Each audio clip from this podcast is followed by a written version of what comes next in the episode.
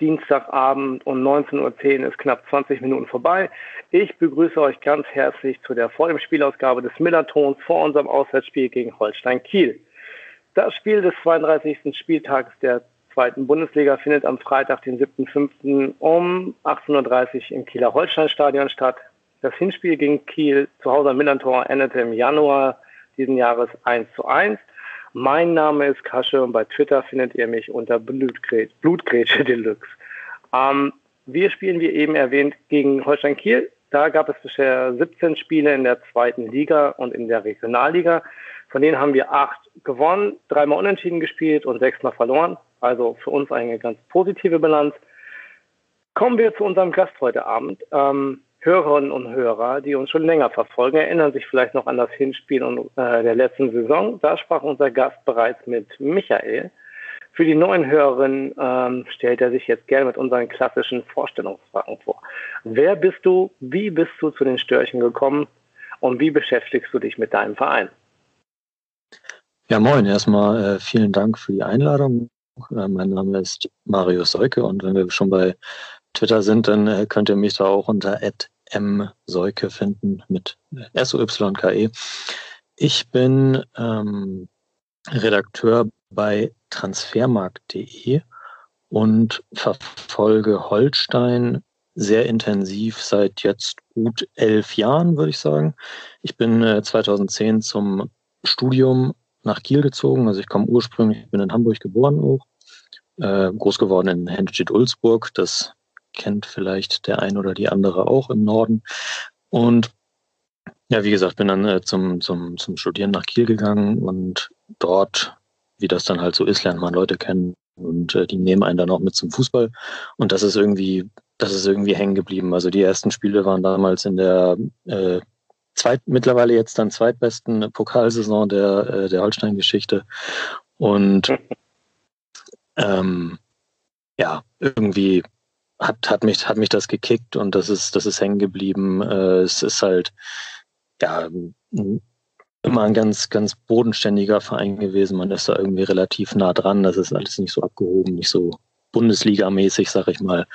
Und äh, ja, das hat mir irgendwie gefallen. Und ja, dadurch, dass ich mittlerweile auch im, im Sportjournalismus tätig bin, kann ich da eben auch häufig äh, Geschichten über Holstein machen, so wenn das, wenn sich das irgendwie anbietet. Also habe mittlerweile auch das, mhm. das eine oder andere Interview geführt und äh, kenne ein paar Leute im Verein und ja, das, äh, das macht Spaß und sofern es geht, also jetzt äh, im Moment natürlich nicht, äh, besuche ich auch, also ich bin, habe keine Dauerkarte, aber ich, äh, sag ich mal, drei, vier Spiele diese Saison auswärts und fünf, sechs, sieben vielleicht heim das äh, versuche ich schon mitzunehmen.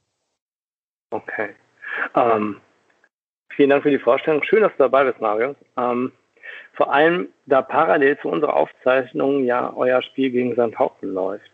Ähm, genau. Zur Halbzeit steht 1 zu 0. Ähm, Torschütze Finn Bartels. Bist du da jetzt gleich mit einem Ohr äh, dabei? Ähm, was erwartest du von dem Spiel heute Abend? Also ja, die äh, erste Halbzeit, das, äh, das hat ja ganz gut gepasst. Äh, treffen uns ja jetzt sozusagen in der Halbzeit. Jetzt äh, habe ich den, äh, den, den Fernseher oder beziehungsweise den Laptop, auf dem äh, Sky Go läuft, äh, gerade nicht mehr vor mir. Das würde mich wahrscheinlich viel zu sehr ablenken, dann äh, kann ich nicht mehr ordentlich auf deine Fragen antworten. Aber ja, Sandhausen ist natürlich ein, ein unangenehmer Gegner, die glaube ich auch zuletzt wieder stärker geworden sind und äh, die Punkte brauchen, um im, im Kampf gegen den Abstieg da äh, sich noch eine bessere Position zu erarbeiten. Bisher lässt sich das aber eigentlich alles ganz gut an. Also mit dem, mit dem Ergebnis äh, zur Halbzeit kann man auf jeden Fall zufrieden sein. Kiel hatte, glaube ich, auch so die schon die größeren Chancen, auch wenn es jetzt nicht, nicht wahnsinnig viele Hochkaräter waren. Mhm. Aber dafür, wenn man bedenkt, was, äh, was halt am Wochenende passiert ist mit dem, mit dem Pokalspiel gegen Dortmund und äh, man merkt, dass das die Mannschaft nicht irgendwie mental zurückgeworfen hat, auf jeden Fall. Hm. Ähm, genau. Also du sprichst es ja schon an, ähm, da würde ich jetzt auch gerne mal kurz drauf zu sprechen kommen. Ähm, vor dem Spiel am Freitag, ähm, lass uns mal kurz diese bisherigen prägenden P-Themen der Saison für euch äh, mal anschauen. Das ist einmal Pokal, wie du schon sagtest, aber auch die Pandemie. Ähm, ihr hattet dieses Jahr eine recht äh, starke Pokalsaison mit, äh, du sagtest ja eben auch die erfolgreichste diese, äh, der Vereinsgeschichte, aber die für Samstag krachend, muss man ja äh, nach der ersten Halbzeit auch sagen, äh, gegen den BVB endete und verdient auch endete, muss man leider auch sagen. Ähm, ja, klar. Wir kennen das Halbfinale ja auch noch aus der Pokalsaison äh, von vor 15 Jahren. Ähm, hier kurzer Hinweis nochmal an äh, die Hörerinnen und Hörer. Die sehenswerte Doku findet ihr immer noch auf YouTube. Gestartet seid ihr äh, in der Pokalsaison mit einem Sieg gegen äh, das große Rielasingen Aalen. Äh, dann folgten so mehr oder weniger dramatische Siege gegen im Elfmeterschießen gegen die Bayern, dann gegen die Lilien und am Ende der klare Erfolg gegen RWE. Ähm, es gibt ja immer so ein Spiel, was einem so in der Pokalsaison immer so das meisten, wenn man so mit, mit Herzog dabei ist, so das so, so unvergessen ist. Für mich war das das Hertha-Spiel, das hat mir am meisten abverlangt, da habe ich, war ich kurz vom Nervenzusammenbruch. Ähm, was, welches Spiel ist das bei dir? Äh, der Sieg gegen Bayern als Highlight oder doch das klare Ding, das den äh, gegen RWE, das den Einzug ins Halbfinale klar gemacht hat? Klar, dass äh, der, der Sieg im Viertelfinale, die, die souveräne Leistung auch irgendwie gegen, gegen einen coolen Gegner, das, äh, das war toll. Da wäre ich auch super gerne dabei gewesen, weil, weil Essen ist immer eine Auswärtsreise wert. Ähm, aber letztlich ist das, also so ein, ein Sieg gegen die Bayern überstrahlt mhm. einfach alles. Ja. Und ja. Das, das, ist, das ist eine einmalige Sache für Kiel. Und ähm, das ich weiß nicht, da wird man sich, glaube ich, auch noch in ein paar Jahren dran erinnern. Ja. Ähm, am Ende ähm, war Dortmund ja dann doch zu stark für, für euch. Ähm, aber man hat da auch meines Erachtens auch eure Schwachstelle so ein bisschen ausgemacht. Ne? Auch äh, in der PK gestern wurde das angesprochen. Ähm, wenn der Gegner mit Tempo auf eure Abwehr zukommt, ähm, schnell kombiniert, wackelt eure Abwehr doch dann äh, sehr bedenklich manchmal, oder? Ist das ähnlich? Grundsätzlich sicherlich kann also wenn, wenn Ole Werner das sagt, dann kann man das auf jeden Fall unterstreichen. Das Ding ist halt, dass es ja in der zweiten Liga einfach nicht so viele Mannschaften gibt, die das machen. Und äh, deswegen mhm. ist es halt nicht so, ja, nicht so prägnant gewesen dieses Jahr bisher. Ähm, mhm. Das war, also die, die Abwehr war auch in, in den letzten Jahren eigentlich definitiv auch schon immer die Schwachstelle. Das hat sich aber grundsätzlich zu dieser Saison deutlich, deutlich verbessert. Also äh, Wahl da hinten als, als Kapitän und, und Pfeiler ist da sehr viel sicherer geworden, auch in der, in der Führung mhm. der Verteidigung mit, auch mit Meffert davor. Das, äh, das klappt eigentlich größtenteils schon ziemlich gut. Was jetzt ja gegen, gegen Dortmund irgendwie ja, sind von Anfang an sind die Jungs nicht in die, in die Zweikämpfe reingekommen. Nicht so richtig. Mhm. Das hat, das hat Bartels ja nach dem Spiel auch gesagt. Weiß nicht, wir haben ja. nicht gekriegt, wir haben nicht gefault. Ähm. und wenn, wenn dann eine Mannschaft wie Dortmund mit diesen technisch Ausnahmekönnern ins, ins Spielen kommt, dann, ja, dann hast du halt auch als Zweitligist überhaupt keine Chance.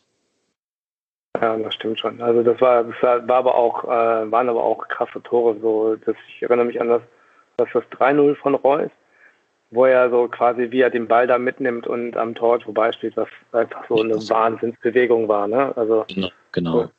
Das war, äh, da habe ich auch gedacht, so meine Fresse, ey, das, das ist eine Ballbehandlung, die sucht auch seinesgleichen. Was sind denn, ähm, was sind denn eure Learnings aus dem Pokalspielen? Nimmt ihr, was nehmt ihr denn mit in den Liga-Alltag aus der, aus der, aus dieser, jetzt, du sagtest ja eben schon, dass die ähm, Mannschaft jetzt nicht so niedergeschlagen war. Das hatte Ole Werner ja auch in der PK so ein bisschen äh, verdeutlicht, dass sie gar keine Zeit haben, äh, sich äh, das zu verarbeiten eigentlich, äh, so auch äh, diese Negativität aufkommen zu lassen, weil sie schon die Vorbereitung auf das nächste Spiel, wie gesagt, heute ähm, stattfindet. Aber was nehmt ihr denn noch mit aus den Pokalspielen? Ich glaube tatsächlich in, in erster Linie, dass äh, ja, so, so, so weiß nicht, so lapidar, wie das klingt, aber dass man halt wirklich auf äh, natürlich erst recht auf dem Niveau, aber eben auch in der, Zwei in der zweiten Liga, ähm, musst du halt echt 110 Prozent bei der Sache sein und äh, darfst halt, darfst halt irgendwie die, die, die Ordnung nicht verlieren. Und ähm, was, was Kiel aber eigentlich auch immer stark gemacht hat, das, da, da wäre man dann auch wieder beim Bayern-Spiel, dass, dass sie sich halt, also da war es am Ende auch eine Kraftfrage und dann, dann sicherlich auch eine Qualitätsfrage, aber sie, sie haben sich eigentlich über weite Teile des Spiels nicht hinten reindrängen lassen. Das halt, gegen Dortmund mhm. überhaupt nicht geklappt. Und äh, Kiel ist eigentlich eine, eine, äh, eine Mannschaft jetzt auch, also schon schon seit Jahren, das, das war schon unter Markus Anfang so, auch unter Tim Walter und jetzt auch unter Ole Werner, die ähm, sich nicht das Spiel aufdrücken lässt des Gegners, sondern da die eigenen Lösungen findet und ähm, ja, das hat halt mhm. halt gegen Dortmund überhaupt nicht geklappt und ich glaube, dass, äh, dass es wichtig ist, da zu sehen, dass man da eben wieder reinkommt und jetzt gegen Sandhausen gerade, soweit ich das gesehen habe, ging das auch schon wieder ganz gut. Das ist ja, die Frage. Ich okay. weiß, ich weiß ehrlich gesagt nicht so genau, wie, äh, weil ich St. Paul jetzt diese Saison nicht so oft gesehen habe, wie ihr spielt. Aber mhm. ich könnte mir vorstellen, dass Kiel da auch mehr Ballbesitz hat. Könnte gut sein, weil ja, wird auch sicherlich so sein, glaube ich. Ähm, wir versuchen halt immer sehr, sehr schnell äh, nach vorne zu kombinieren. Haben ja mit äh, Giré, Mamouche, äh, Salazar, Finn, Finn Ole Becker Spieler, die äh, über die Außen ähm, und sich, äh, sich ins vordere Drittel reinkombinieren mit einem hohen Tempo, hoher technischen äh, Fähigkeiten. Deshalb wollte ich, kam ich gerade auch auf dieses Thema mit Tempo, auf eure Abwehr. Ähm, mhm. Und, und äh, das, das, das, das bietet so viel, glaube ich, für St. Pauli am, am, am Freitag so Zugriffsmöglichkeiten. Ähm, weil wir einfach mit einem, mit einem, mit einem hohen Tempo arbeiten und ähm, halt auch sehr, sehr viel Gegnerdruck ausüben, schon in der äh, gegnerischen Hälfte ähm, und auch vor allem in den ersten sagen wir mal, 15, 20 Minuten sehr, sehr gefährlich sind. Ähm, mhm. Was die ganze, was, was so äh, Kreieren von Torchancen, Kreieren von, äh, von zweiten Bällen, äh, Gewinn von zweiten Bällen ist, ähm, sehr, sehr sicher aus dem, aus dem defensiven Mittelfeld herauszuspielen. Ähm, und schnell umzuschalten. Also das, was man, äh, das jetzt fast, ich meine, es können ja fast alle großen, oder was heißt denn große Mannschaften, aber es können, also alle spielstarke Mannschaften können schnell umschalten, machen aber mhm. natürlich auch, machen aber nach hinten, was war bei uns jetzt auch, ähm, das hatte Tim auch noch in mehreren Artikeln ähm, letzten Monate auch geschrieben, dass wir mittlerweile aus einer gefestigten Abwehr rausspielen, ähm, wo die Pässe nicht nur äh, äh, äh, horizontal erfolgen, sondern auch vertikale Pässe schon erfolgen und die auch äh, häufig genug ankommen. Und das ist, glaube ich, auch eine, äh, dass wir eine geringe Fehlpassquote haben. Das ist, glaube ich, schon, ähm, schon ein Pfund, mit dem wir dann arbeiten können, ja, wo, mhm. wo wir auch den Gegner beständig unter Druck setzen können, ständig stressen. Ähm, also da auch mal Salazar zu, äh, zu nennen, der halt es ist ein furchtbarer Unruheherd. Man hat mal das Gefühl, der, der weiß gar nicht um seine Position aber der ist so, ähm, der wechselt häufig mit Finn Ole Becker die Seiten. Chiré und Mamouche bewegen sich beständig. Äh, häufig rücken die Außenverteidiger, Paccarada, wie zum Beispiel bei seinem Tor, ähm, rückt einfach kurz, äh, kurz rein zum, kurz von seiner Seite rein in die Mitte beim, beim, beim eigenen Einwurf in der gegnerischen Hälfte und versucht dann den Abschluss zu finden. Das sind halt so Sachen, wo, wo, wo du siehst, dass die Mannschaft einfach eine wunderbare Entwicklung genommen hat unter äh, Timo Schulz, der auch mit seiner ruhigen Art, ähnlich wie Ole Werner, da immer äh, quasi seinen, seinen Weg gegangen ist. Und ähm, also es macht wirklich, wirklich viel, viel Spaß, gerade diese Mannschaft zu sehen. Ähm, ja, ich bin auch sehr gespannt, wie ihr das aufnehmen wird, weil äh, ich meine, weil ich glaube, den, den ersten Eindruck von unserer äh, neu gewonnenen Stärke, um das mal so in Anführungsstrichen äh, zu sehen, hattet ihr am Hinspiel bekommen wo es dann 1-1 ging, wo wir schnell nach vorne gespielt haben, äh, Mamouche auch das Tor machte, wo wir gerade so ins Rollen gekommen sind. Ähm, da standen wir zwar noch auf dem 17. Tabellenplatz, äh, und ihr wart, glaube ich, Fünfter, wenn ich mich richtig erinnere, war Spieltag 15. Ähm, so, das äh, ist schon eine andere Nummer jetzt mittlerweile. So, finde ich einfach. Das ist halt einfach, ja. Wir haben uns so weit entwickelt. Ähm, das ist, das ist, ich habe schon wieder ein Tränen ins Auge, wenn ich dann so Tränen in den Augen, wenn ich an nächste Saison sehe, dass die zwei Leihspieler, dass da wieder zwei, dass zwei Leihspieler weg sind, nämlich Mamouche und Salazar. Und das, ja, das sagen, ist, okay, ist halt immer dieses Schicksal der zweiten Liga, ne? Ja, genau. Leider Gottes. Jetzt muss man das adäquat ersetzen. Aber ich hatte ja eben zwei Ps erwähnt. Das eine P ist jetzt gerade in meinem Auge. ich mich so, so, so, traurig, wenn das die Leute gehen. Ähm, das andere P, was ich meinte, ist nochmal die Auswirkung der Pandemie. Ähm, das hat ja auch finanzielle Auswirkungen auf euren Verein. Ne? Zuschauer äh, sind ein wichtiger Einnahmefaktor. Du sagtest ja eher, seid ihr eher so ein bisschen klein und äh, lokaler auch unterwegs. Wie sehr hilft euch jetzt das Halbfinale ähm, oder generell die Pokalsaison, diese Pandemie, diese Corona-Geschichte zu überstehen als Verein? Ich denke, grundsätzlich ist das natürlich ein, ein Riesengewinn auch äh, in, in allen Belangen. Also was die, was die allgemeine äh, Bekanntheit und Wertschätzung des, des Vereins in Deutschland anbelangt und auch äh, auch wenn die, weiß nicht, die, die meisten Fans jetzt im Einzelspiel halt 0-5 gesehen haben. Ähm, mhm. aber trotzdem glaube ich, äh, dass, dass, dass also, also weiß nicht, dass Holstein auch gerade mit dem, mit dem, mit dem Bayern-Spiel irgendwie Sympathiepunkte in, in, im ganzen Land gesammelt hat. Mhm. Und natürlich verdienst du da ja auch gut dran. Und äh, Uwe Stöver, den, den, den kennt ihr ja äh, auf St. Pauli auch noch ja. gut. Der, äh, der hat letztens schon an klingen lassen, dass man äh, eben trotz äh, dieser, dieser, dieser Pokalsaison dessen und trotz dessen, dass man ja in den letzten Jahren auch ab und zu mal ganz gut was eingenommen hat, so mit Ablösen, dass man so die, den, äh, die Personalkosten nächste Saison jetzt auf jeden Fall nicht erhöhen wird können, sondern eher da auch noch was einsparen muss. Und das natürlich kommt jetzt auch dann problematisch dazu, dass äh, das von mindestens drei Leistungsträgern die Verträge auslaufen, die dann mhm. womöglich ablösefrei wechseln werden.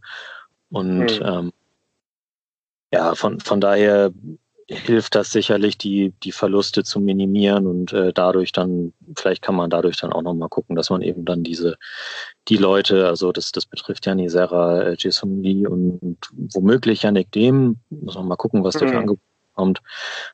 Aber um, um diese Leute eben auch zu ersetzen. Okay. Ähm, das, ich glaube, ich, ich würde gerne nachher nochmal auf ein, äh, den einen oder anderen Spieler ähm, im, im, Folgenden eingehen, ähm, um dann nochmal bei der Pandemie zu bleiben, ganz kurz. Ähm, ihr habt ja jetzt aufgrund der Corona-Fälle vom, äh, wo ihr vom 8. März bis zum 3. April in Quarantäne pausieren musstet, jetzt ein Mammutprogramm für euch. Ähm, Mike hatte dazu bereits Mitte April einen Artikel verfasst, den packe ich dann nachher in die Show Notes. Wie, weißt du, wie es dazu kam? Wer genau war das, war der Auslöser?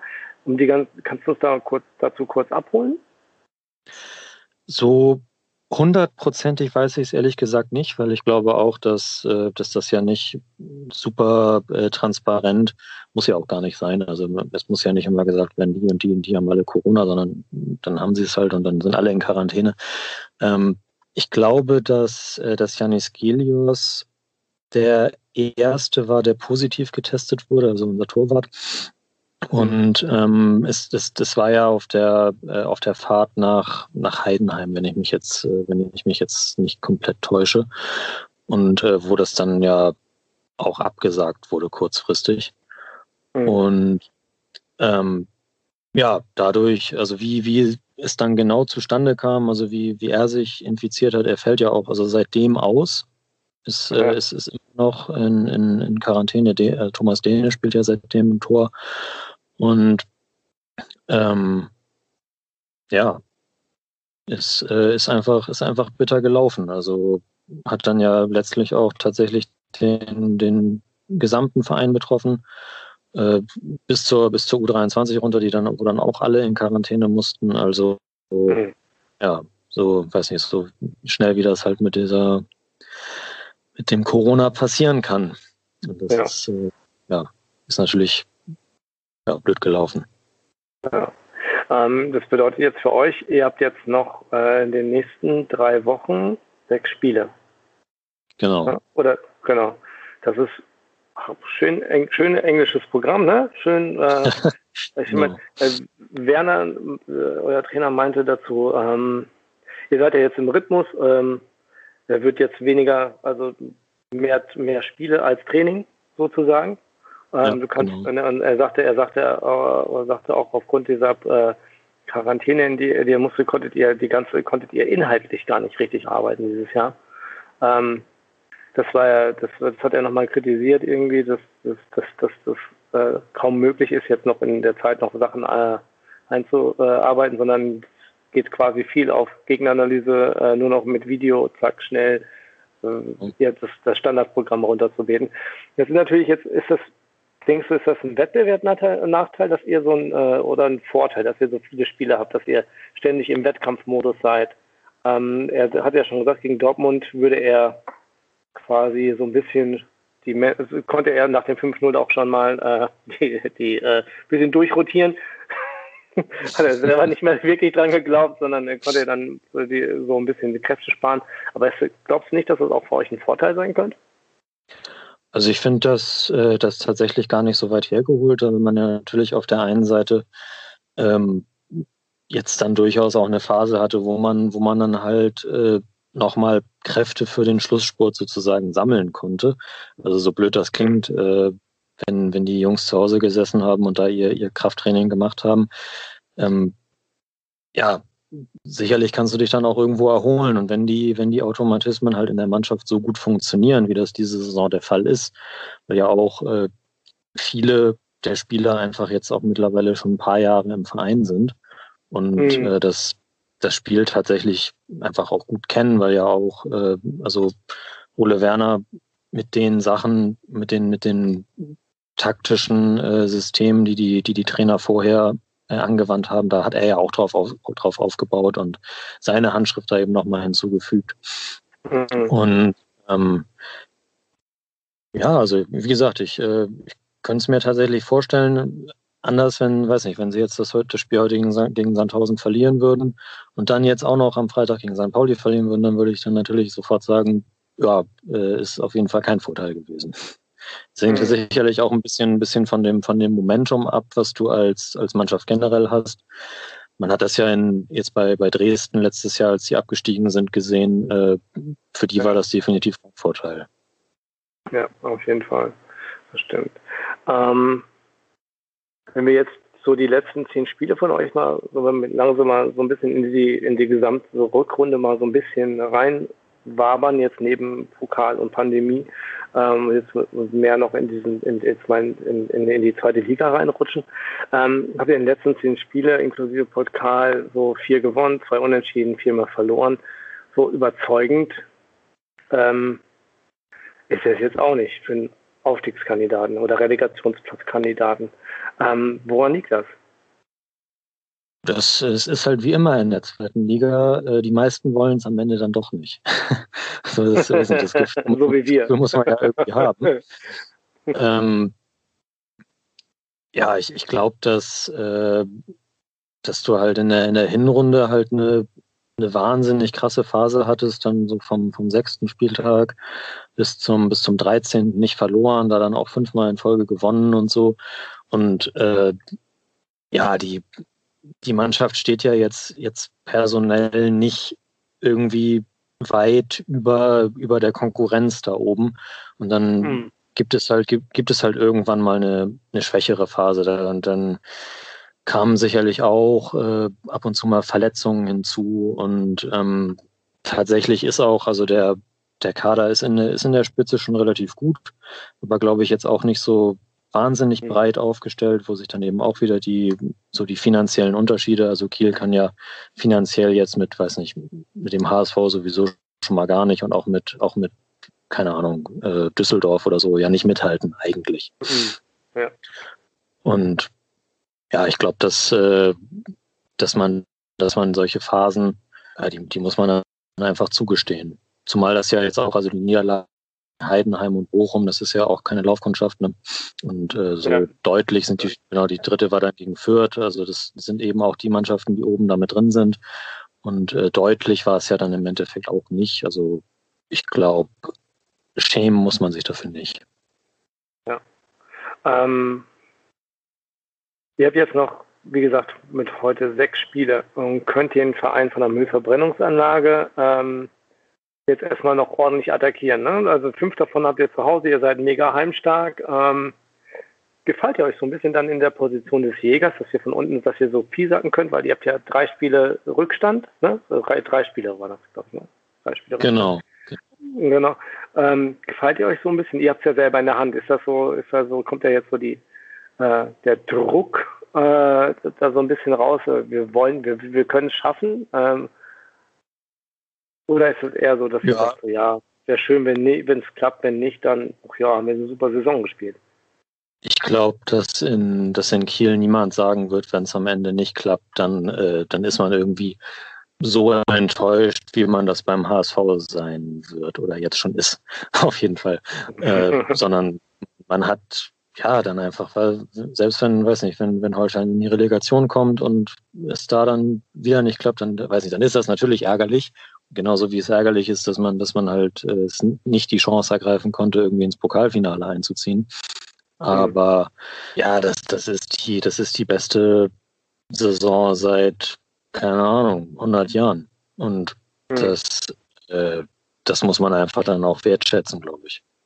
Okay. Und also ich glaube, dass tatsächlich, dass diese, dass, dass diese Rolle so als, als vielleicht ein bisschen der Jäger dahinter, gut, jetzt weiß nicht, wenn das gegen, gegen Sandhausen jetzt beim 1 bleibt, dann ist man ja schon vorm HSV. Äh, mhm. Aber so diese, dieses, dieses ohne Druck aufspielen können und da gefällt sich Holstein definitiv schon gut dran. Hm. Ähm, apropos Verein von der Müllverbrennungsanlage, die haben ja jetzt Daniel Thume entlassen und Horst Rubisch als neuen Trainer vorgestellt. Was meinst du? Ähm, spielt das euch eher in die Karten, ähm, dass die jetzt so viel, so viel Unruhe haben? Oder sagt ihr, äh, wir schauen, äh, oder hältst du es mit Ole Werner, der in der PK gesagt hat, so, nee, wir schauen immer nur auf uns. Ähm, und wir können das eh nicht beeinflussen, was da passiert jetzt. Ist natürlich so eine klassische äh, genau. Fußball-Floskel, ne? Mhm. Ich glaube aber tatsächlich, dass die, also dass die Mannschaft jetzt nicht und auch das Trainerteam, dass die jetzt nicht ständig rüber nach Hamburg gucken, ähm, was, was da jetzt gerade passiert. Ich glaube, dass das jetzt äh, für einen HSV tatsächlich, also dass der Schritt zu spät kommt, dass, dass, dass man, mhm. dass man das vorher. Also wenn man, wenn man da jetzt auch zwischen den Zeilen liest, dann äh, hat Daniel Thune ja wohl auch selbst gesagt, dass er die Mannschaft nicht mehr so richtig erreicht und das, äh, keine Ahnung, Rubisch ist, ist eine Legende so. Ich glaube, dem, dem wird da jeder folgen jetzt für die drei Spiele, die sie noch haben. Äh, ob sie das dann im Endeffekt in Siege ummünzen können, das, das will ich nicht prognostizieren. Aber ja, ich glaube, dass äh, selbst, also weiß nicht, wenn der HSV jetzt noch drei Spiele gewinnt, dann hat Holstein das trotzdem selbst in der Hand und, und lässt sich da jetzt nicht irgendwie unter Druck setzen. Okay.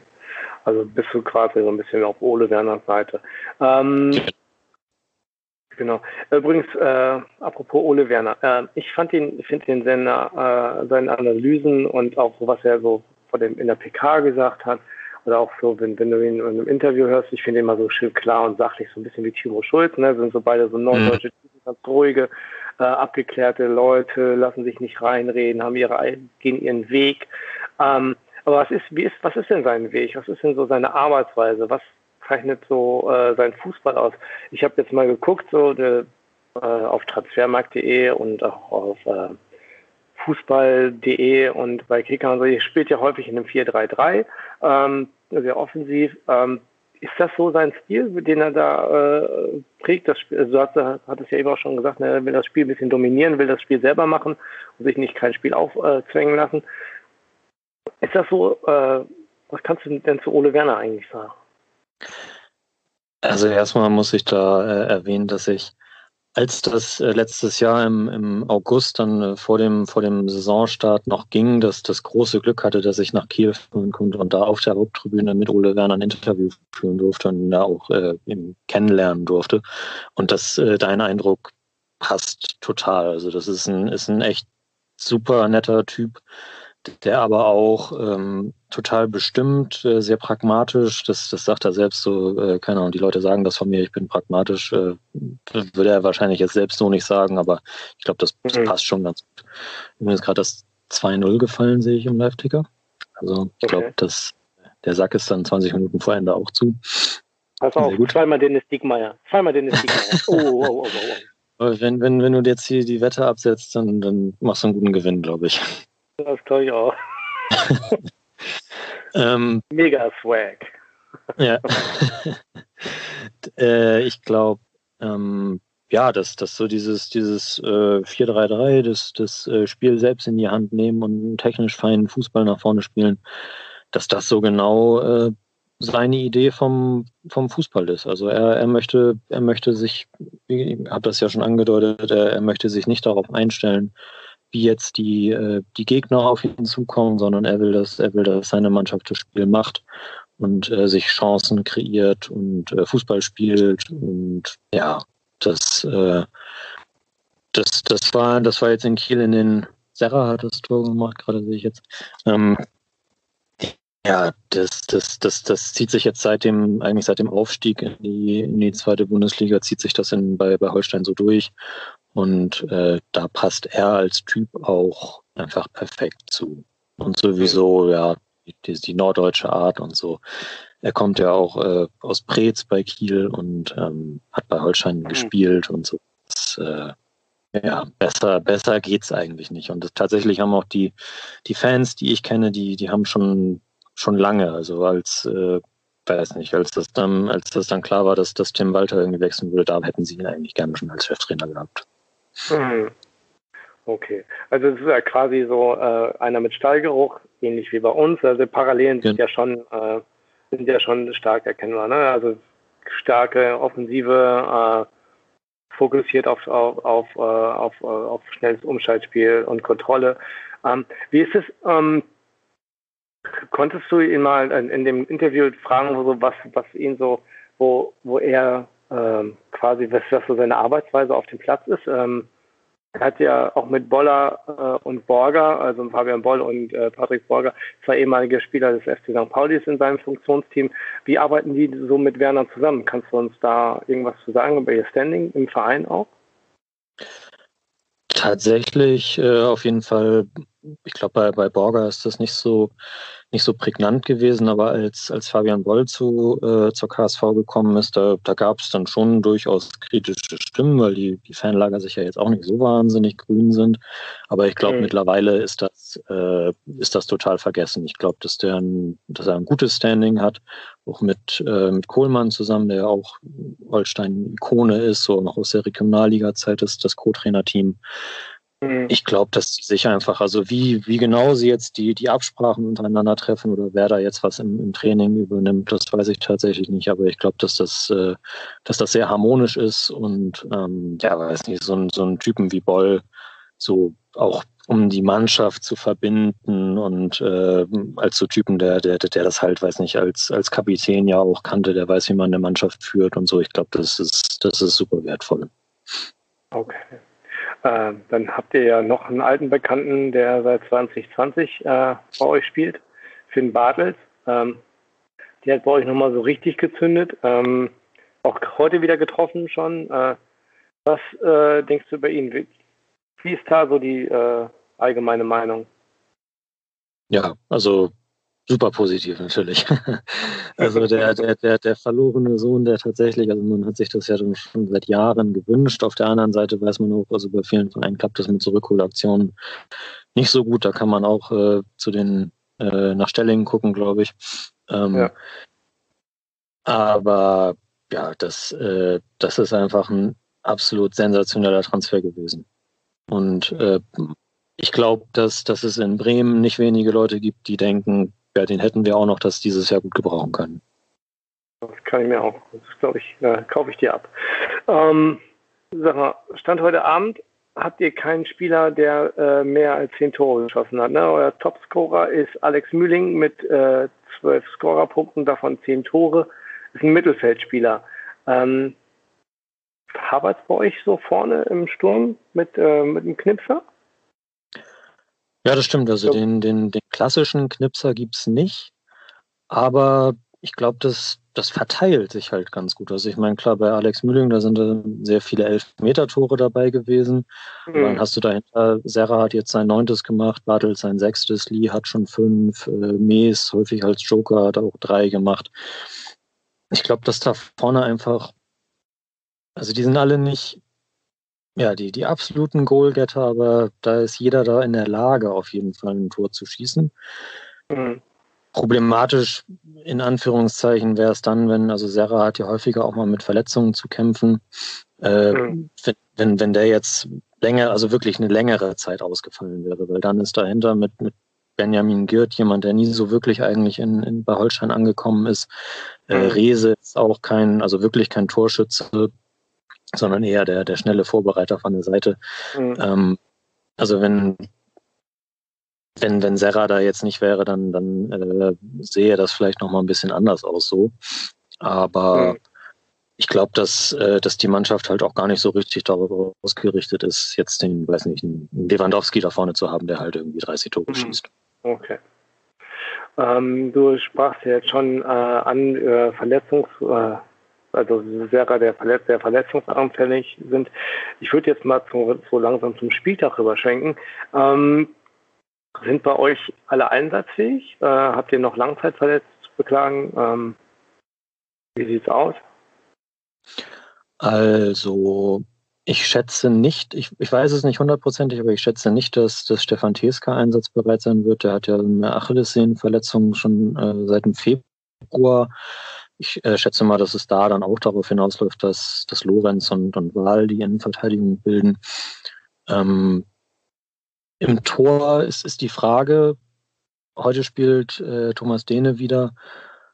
Janis Gelios hat sich, also seitdem Dehne da ist, hat er sich prächtig entwickelt, muss man sagen. Also letzte Saison teilweise noch auch durchaus ein Unsicherheitsfaktor gewesen. Jetzt äh, diese Saison, mhm. also bis, bis zu seiner Erkrankung, ein Riesenrückhalt und ähm, es, ich, es, könnte, es könnte sein, dass, dass der am, am Freitag dann schon wieder am Start ist, äh, will ich jetzt aber meine Hand nicht für ins Feuer legen. Ansonsten muss, muss ich gerade mal gucken, ob es heute irgendwie schon irgendwelche gelben Karten gegeben hat. Nee, weil da ja, gibt es vier Vor Vorgefahrwarnte, ne? Warum genau, da gibt es ja. gibt's einige, auch also äh, Meffert, äh, Vandenberg, Wahl und äh, die, die heute auch in der Startelf standen, die ähm, gelb vorbelastet sind, also Mühling und äh, ich glaube, der ist gerade eingewechselt worden, äh, Hauptmann und dem genauso, äh, die jetzt aber eben nicht in der, Start, in der Startelf standen. Und äh, ich glaube, dass er da auch so ein, also dass Ole Werner da so ein bisschen guckt, dass er die jetzt nicht alle auf einmal einsetzt, dass man dann irgendwie im nächsten Spiel vielleicht fünf gelb gesperrte hat. Äh, ansonsten bei Serraga, der, ist, der, der war ja auch ein bisschen angeschlagen nach dem Dortmund-Spiel, aber heute halt auch wieder direkt von Anfang an eben jetzt auch das Tor gemacht. Ähm, an, nö, ich glaube, äh, das sieht kadermäßig eigentlich ganz gut aus. Ich könnte mir vorstellen, dass dass äh, vielleicht Kirkiskov, der hat auch zuletzt nicht gespielt, dass der wieder ähm, am Start sein könnte, um dann für Vandenberg hinten links zu spielen und da auch ein bisschen dann ein bisschen mehr offensiven Dampf reinzubringen. Mhm. Genau. Auf der anderen Seite wird dann sicherlich dem wieder spielen in der Startelf. Dann hast du auch äh, im Vergleich zu Neumann, der ja doch eher so eine, eine solide Wand ist, sag ich mal, äh, ja, dem bringt er auch sehr viel offensiv mit. Ich äh, könnte mir vorstellen, dass die beiden dann hinten eben wieder die Außenpositionen einnehmen. Und auch äh, sicherlich wird äh, gegen einen starken FC St. Pauli Alex Mühling wieder in die Startelf rücken. Und ja, dann lässt sich eigentlich ganz gut an. Also tatsächlich trotz der, äh, ja, trotz der Quarantäne und äh, etwaiger äh, Erkrankungen und Verletzungen sieht das im Kader eigentlich ganz gut aus gerade. Okay. Ähm, du hast ja schon quasi die Aufstellung so ein bisschen vorweggenommen. Ähm, bei uns sieht es ja eigentlich auch bis auf Christopher Abelvor, Mia Ichi und leider auch Sebastian Olsen äh, ziemlich gut aus, auch äh, wenn Buskmann weiterhin wohl noch keine Option ist. Ähm, das sind unsere Langzeitverletzten. Ähm, ansonsten mhm. kann, glaube ich, soweit ich das jetzt weiß oder jetzt verfolgt habe, ähm, Timo Schulz auch aus den Vollen schöpfen. Ähm, unser Plan ist ja durch permanentes Tore schießen den Gegner weg von unserem Tor zu halten, also vor allem zu Beginn des Spiels. Ähm, das habe ich ja eben schon ein bisschen so äh, ausgeführt. Wenn Wie wollt ihr dem denn entgegensetzen? Wollt ihr, also ich meine, du sagst ja immer, ihr möchtet, ihr möchtet gerne das, das Spiel äh, selber diktieren, aber was willst du gegen so, äh, wenn da so die, die Welle auf dich zurollt, wie willst du dem denn entgegnen eigentlich? Wie, plant das, was glaubst du, wie plant das äh, Ole Werner? Ich schätze mal schon, dass, ähm, dass du gerade wenn, also wenn, wenn, wenn Mühling und, und Lee dann auch im, im äh, Mittelfeld spielen, dann, dann hast du relativ ähm, Pressing-starke, aber gleichzeitig auch Pressing-resistente Mittelfeldspieler.